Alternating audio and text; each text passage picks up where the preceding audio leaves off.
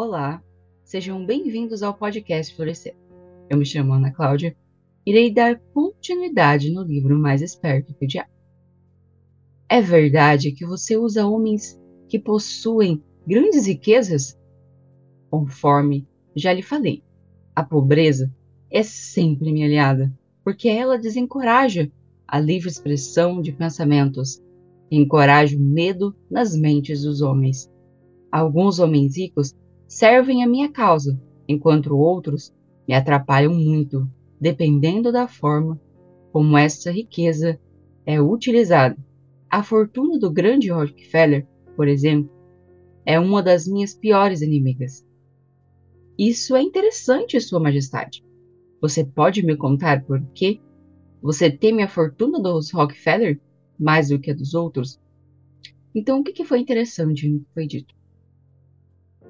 Não é o dinheiro que é o inimigo, é o que as pessoas usam e faz com o dinheiro. É sempre a pessoa. O dinheiro está sempre ligado à energia, à vibração. Então você pode sim ser próspero, ser rico e ser uma pessoa muito boa, mas vai depender do seu pensamento, da sua essência, do que já estava ali dentro de você.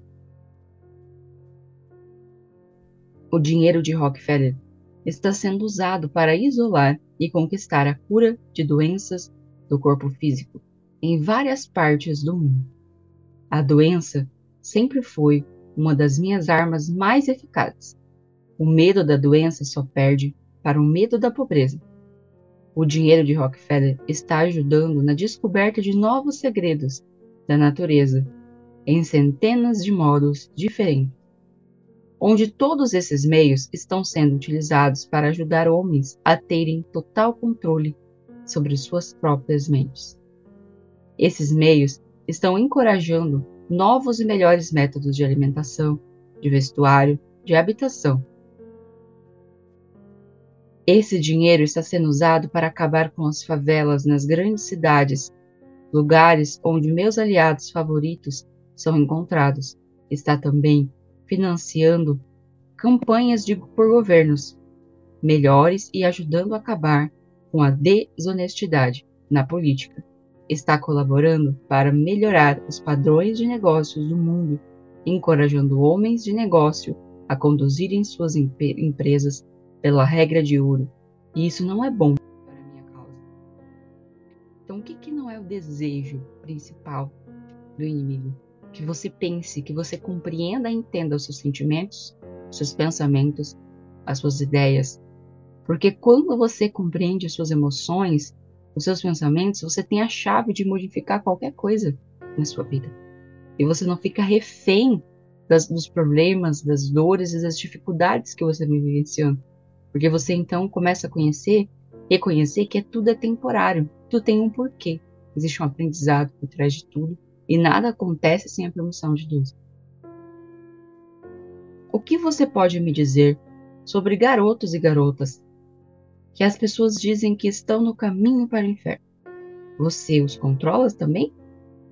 Bem, eu posso responder essa questão somente com sim e não. Corrompi as mentes desses jovens, os ensinando a beber e fumar.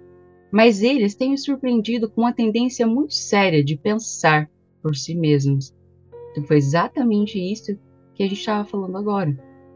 O pensamento por si próprio. Quando você aprende a pensar, você começa a ter controle sobre a sua vida. Você diz que corrompeu as mentes dos jovens com álcool e cigarros? Consigo entender como a bebida alcoólica pode destruir o poder do pensamento, independente, mas não consigo enxergar de que forma os cigarros podem ajudar na sua causa. Você pode não saber, mas os cigarros quebram o poder da persistência. Eles destroem o poder da resistência, acabam com a habilidade de concentração. Eles matam, diminuem a imaginação e ajudam em muitos outros meios para que as pessoas não usem as suas mentes da forma mais efetiva. efetiva. Você sabia um milhão de pessoas jovens e velhas de ambos os sexos que fumam dois maços de cigarro por dia, isso significa que eu possuo milhões de pessoas que estão gradualmente destruindo o seu poder de resistência. Um dia adicionarei ao hábito de fumar cigarros outros hábitos destruidores de pensamento, até o momento exato de ganhar o controle de suas mentes. Hábitos vêm em pares, em trios, em quartetos. Qualquer hábito que enfraqueça a força de vontade de uma pessoa também abre portas para outros hábitos negativos possuírem a mente dessa pessoa. O hábito do cigarro não somente diminui o poder de resistência, como também desencoraja a persistência, além de enfraquecer outras relações humanas. Nunca pensei que cigarros pudessem ser uma arma de destruição, Sua Majestade, mas a sua explicação dá um novo enfoque no assunto. Quantos se entregam a esse hábito destruindo de que destrutivo de que você tanto gaba, se gaba? Eu estou orgulhoso dos meus números. Milhões agora são vítimas e número cresce dia a dia. Em breve, devo ter a maior parte do mundo entregue a esse hábito. Em milhares de famílias, tenho seguidores desse hábito, incluindo cada membro da família. Garotos e garotas muito jovens estão se entregando a ele. Eles estão aprendendo como fumar apenas observando seus pais, irmãos mais velhos e irmãs. Quais dos dois você considera a maior arma para ganhar o controle das mentes humanas, o cigarro ou a bebida? Sem hesitar, diria o cigarro. Uma vez que eu consiga que um jovem junte-se ao clube de dois maços por dia, não tenho problema algum em induzir essa pessoa a começar a beber e se esbaldar no sexo e todos os outros hábitos relacionados com a destruição do pensamento independente e da ação. Sua Majestade, quando comecei essa entrevista, eu tinha uma noção totalmente errada a seu respeito. Pensava que você era uma fraude e um tanto quanto irreal, mas agora vejo que você é muito real e realmente muito poderoso. A sua desculpa é aceita mas você não precisa se preocupar. Milhões de pessoas já questionaram meu poder e a maior parte delas eu peguei no meu portal. Assim que elas fizeram a passagem, não peço que ninguém acredite em mim. Prefiro que as pessoas tenham medo de mim. Não sou um mendigo, consigo tudo o que eu quero pela inteligência e pela força. Mendigar para que as pessoas acreditem nos meus princípios não faz parte da minha natureza, e sim da minha oposição. Então, é justamente a oposição que vem dizendo aqui, que é Deus, que deseja que você mude, que você se compreenda, que você acredite em Deus, que você acredite no poder do invisível. E não que você entre no caminho onde você vai se acabar no fim, onde você vai se destruir. Sua Majestade, por favor, me perdoe. Se eu estiver sendo rude, mas eu não seria capaz de me olhar no espelho novamente se não lhe dissesse que aqui e agora, que realmente é uma, você é uma desgraça. Porque se aproveita de pessoas inocentes, sempre tive o conceito errado a seu respeito. Eu pensava que você era gentil o suficiente para deixar as pessoas em paz enquanto elas estivessem vivendo, que você torturava suas almas somente após a morte. Mas agora vi, pela sua própria confissão, que você destrói o direito ao livre pensamento e faz com que as pessoas vivam um verdadeiro inferno na Terra. O que você tem a dizer em relação a isso? Eu consigo o que quero exercendo o autocontrole. Não é tão bom para a minha causa, mas sugiro que você imite em vez de me criticar. Você se autotitula um pensador, e você realmente é, pois de outra forma nunca teria me forçado a confessar minha natureza numa entrevista como essa. Mas você nunca será o tipo de pensador que me amedronta, a não ser que você consiga ganhar e exercer um total controle sobre suas emoções. Então sempre vai voltar para o controle, para você aprender a controlar sua mente e as suas emoções. Porque quando você começa realmente a ter o controle sobre si próprio, você acaba se conectando mais com Deus e você deixa menos o inimigo entrar na sua vida. Bem, vamos nos afastar desse assunto de personalidade. Vim aqui para aprender mais sobre você e não para discutir a meu respeito. Por favor, vamos em frente e me conte. Quais outros dos outros truques, dos muitos truques que você tem para ganhar o controle da mente humana? Qual sua arma mais poderosa exatamente agora? Essa é uma questão difícil de responder. Tenho tantos meios e instrumentos para entrar e controlar as mentes humanas que é difícil dizer qual é o mais poderoso. Exatamente nesse momento, estou tentando fazer uma nova guerra mundial. Os meus inimigos aqui em Washington estão me ajudando a envolver os Estados Unidos nessa guerra. Se eu conseguir fazer com que o mundo comece a se matar de força maciça, serei capaz de colocar em ação o meu instrumento favorito para o controle da mente. E é o que você pode chamar de medo sistêmico generalizado. Quantas situações que acontecem no mundo que não estão diretamente interligadas a você, mas você entra no fluxo da dor de todos. Você compra a dor do mundo como sua e você acaba entrando no fluxo de dor, abrindo espaço, baixando a sua energia para que as coisas te afetem e te prejudiquem. É o que você pode chamar de medo sistêmico. Usei esse instrumento para fazer a Guerra Mundial de 1914. Também utilizei para causar crise econômica em 1929. E se minha oposição não tivesse se adiantado para mim, neste momento eu estaria controlando cada homem, mulher e criança neste mundo. Você pode ver por si mesmo o quão perto eu cheguei da dominação completa do mundo, aquilo porque venho lutando para conseguir há milhares de anos. Sim, estou entendendo. Quem não entenderia? Você é um manipulador muito engenhoso das mentes das pessoas. Você usa o seu poder diabólico somente em pessoas de posição privilegiada e de grande influência? Ah, não. Eu uso as mentes das pessoas de todas as classes. Na verdade, prefiro o tipo de pessoa que não pensa por si mesmo, consigo manipular esse tipo de pessoa sem nenhuma dificuldade. Eu não poderia controlar 98% das pessoas do mundo se todas fossem hábeis para pensar por si mesmas. Estou interessado no bem-estar. Estou interessado no bem-estar de todas aquelas pessoas que você diz controlar. Por isso desejo que você me conte todos os truques utilizados para entrar e controlar as mentes. Quero uma confissão completa. Portanto, comece com o seu truque mais ardiloso. Isso que você está me forçando a fazer chama-se suicídio, mas eu não tenho o que fazer. Acalme-se. Colocarei em suas mãos a arma pela qual milhões de coimãos seus poderão se defender de mim.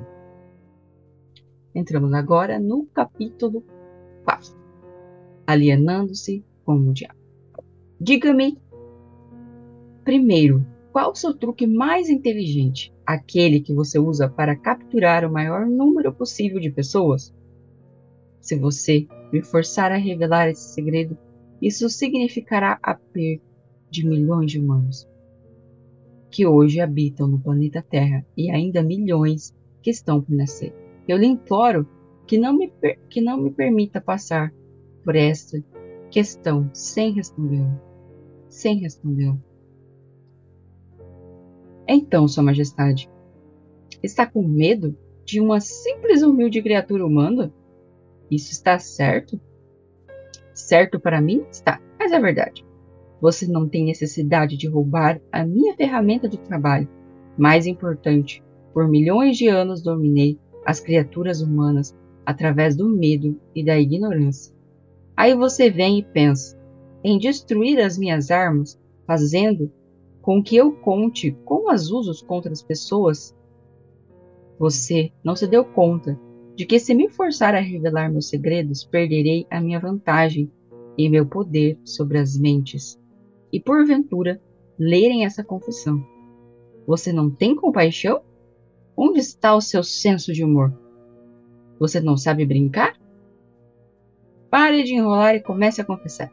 Quem você pensa que é para pedir compaixão? Se ambos sabemos que se você pudesse, me destruiria? Quem é você para falar em senso de humor e habilidade em jogar e brincar, logo você que pune pessoas inocentes utilizando-se dos seus medos e ignorâncias. O meu verdadeiro negócio aqui, se é que posso chamar assim, é ajudar e abrir as portas das prisões autoimpostas, na qual homens e mulheres estão confinados pelos medos que você vem plantando em sua mente. A arma mais poderosa que possui sobre os seres humanos consiste em dois princípios secretos de controle mental. Primeiramente, falarei sobre o princípio do hábito, através do qual eu silenciosamente entro nos recônditos das mentes das pessoas, operando através desse princípio. Estabeleço. Gostaria de poder evitar o uso desta palavra, hábito de alienar. Quando uma pessoa começa a alienar-se, em qualquer assunto, ela se dirige diretamente para as portas do que vocês, seres humanos, chamam de inferno. Descreva todos os modos com que você induz as pessoas a se alienarem. Defina a palavra alienação e conte-nos exatamente o que ela significa. A melhor definição que posso dar para a palavra alienação é afirmando que todas as pessoas que pensam por si mesmas nunca se alienam, enquanto aquelas que não pensam ou pensam o mínimo possível são chamadas alienadas.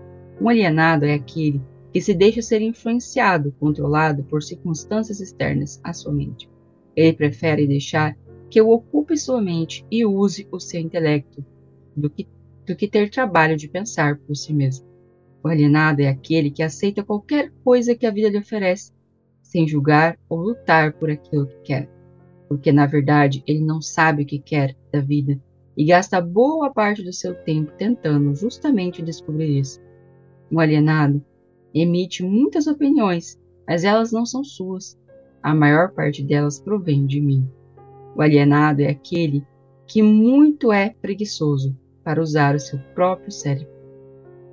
E esta é a principal razão de por que eu consigo assumir o controle de seus pensamentos e plantar as minhas ideias na sua mente. E aí, o que, que você escolhe? Você escolhe começar realmente de fato entender quem é você, se conectar com você, pensar por si próprio, ou você prefere ser dominado e alienado? Acho que compreendi bem o que é alienado.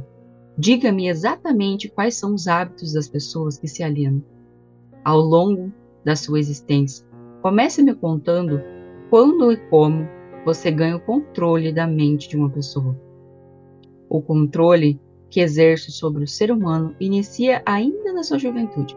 Algumas vezes, lanço as bases para o controle da mente antes ainda da pessoa ter nascido, manipulando a mente dos seus pais. Algumas vezes vou ainda mais longe e preparo o controle da mente desses seres humanos através do que vocês chamam de hereditariedade física. Então, conforme você pode ver, tenho duas maneiras de entrar na mente de uma pessoa. Sim, vá em frente e descreva essas duas portas pelas quais você entra e controla as mentes dos seres humanos. Como já afirmei, ajudo a trazer as pessoas para o seu mundo com mentes fracas, fornecendo a elas todas as fraquezas dos seus ancestrais. Você chama esse princípio de hereditariedade física? Após o nascimento, uso o que vocês, seres humanos, chamam de ambiente como um meio para de controlá-lo. É aí que entra o princípio do hábito. A mente é nada mais, nada menos do que a soma de todos os hábitos um por um, entro na mente e estabeleço hábitos que levam finalmente à completa, absoluta dominação. Então, é importante a importância de se construir hábitos saudáveis. O início para você construir um hábito é você praticar esse mesmo hábito durante 21 dias. Então, o seu subconsciente, a sua mente vai compreender que é a formação de um novo hábito e vai realizar com mais facilidade. Então, se você está no processo de pensamento negativo, de um processo de dor, de um processo de sofrimento, é você trazer então afirmações diárias para você alterar esses padrões ou exercício ou alimentação durante 21 dias do teu corpo e compreendendo que é necessário aceitar e realizar esse hábito. Diga-me quais são os hábitos mais comuns pelos quais você controla as mentes das pessoas? Aqui vem um dos meus mais sábios truques. Entro nas mentes das pessoas através de pensamentos que elas acreditam serem seus. Os mais úteis para mim são medo, superstição, avareza, ganância, luxúria, vingança, raiva, vaidade e preguiça. Através de um ou mais destes, consigo entrar em qualquer mente, em qualquer idade, mas consigo meus melhores resultados. Quando assumo o controle de uma mente ainda jovem, antes que seu proprietário tenha aprendido a fechar alguma dessas novas portas, então estabeleço hábitos que mantêm essas portas abertas para sempre. Estou começando a entender os seus métodos. Agora vamos voltar para o hábito de alienar-se. Conte-nos sobre esse hábito que você diz ser o melhor truque para controlar as mentes das pessoas. Como disse antes, faça com que as pessoas comecem a alienar-se ainda durante a sua juventude. Eu as induzo a alienar-se por meio das escolas, sem elas saberem que a ocupação que elas desejam seguir na vida. Aqui pego a maioria das pessoas, tal como hábitos de alienar-se em direção e em breve você estará alienado em todos os segmentos. Também uso hábitos no meio para darem controle definitivo das minhas vítimas. Então, olha a importância de já na adolescência você ter esse estímulo de se conhecer, de descobrir inteligência emocional, de construir uma potência dos seus pensamentos e compreender a força dos seus pensamentos e o poder que existe dentro de você. Porque se você desde pequeno começa a construir, a se conectar com o que você vai ser, a ocupação, tem menos chances de frustração. Porque se você apenas termina o colégio e vai fazer qualquer coisa para fazer, você vai entrar num grande conflito interno. Porque em algum determinado momento você vai perceber que não é aquela tua trajetória. Entendo, faz parte do seu negócio treinar crianças no hábito de alienar-se, induzindo-os a ir para a escola sem propósito ou objetivo. Agora me conte algum dos seus outros truques pelos quais você faz as pessoas alienar-se. Bem, meu segundo melhor truque em desenvolver o hábito de alienar-se é um que coloca em operação conjunto com os pais, professores e instrutores religiosos. Eu previno a não me forçar a mencionar esse truque. Não o revele se você o fizer, você será odiado pelos co-trabalhadores que me ajudam a usá-lo. Se você publicar essa confissão em forma de um livro, seu livro será barrado das escolas. Ele certamente irá para a lista negra da maioria dos religiosos. Ele será escondido das crianças por muitos pais. Os jornais não ousarão, ousarão fazer resenhas do seu livro. Milhões de pessoas odiarão por escrever este livro. Na verdade, ninguém gostará de você ou do seu livro, exceto aqueles que pensam. E você sabe como poucos são esse tipo. Meu conselho para você é que deixe passar essa revelação do segundo truque. Então, para o meu próprio bem, você deseja que eu mantenha escondida a revelação do seu segredo. E melhor truque Ninguém gostará do meu livro, exceto aqueles que pensam, é isso? Muito bem, vá em frente e responda. Você se arrependerá disso, senhor humano, mas você será alvo de piada. Devido a esse seu erro, você transferirá a atenção de mim para você. Meus co-trabalhadores, que são milhões, esquecerão de mim e odiarão por revelar os meus métodos que aqueles que pensam, aqueles que pensam serem seus. Não se preocupe comigo, conte-me tudo sobre esse seu segundo melhor truque. como que você induz as pessoas a alinhar-se com você para o inferno. Meu segundo melhor truque não é segundo, na verdade, é o primeiro. É o primeiro, porque sem ele eu jamais ganharia o controle dos jovens, pais, professores, instrutores religiosos e muitos outros adultos. Sem ter consciência disso, servem a minha causa ajudando-me a destruir hábito de fazer crianças pensarem por si mesmas. Elas fazem o seu trabalho de várias formas, nunca suspeitando do que eles estão fazendo na mente das crianças com a real causa dos erros dos pequenos. Eu mal posso acreditar em você, Sua Majestade.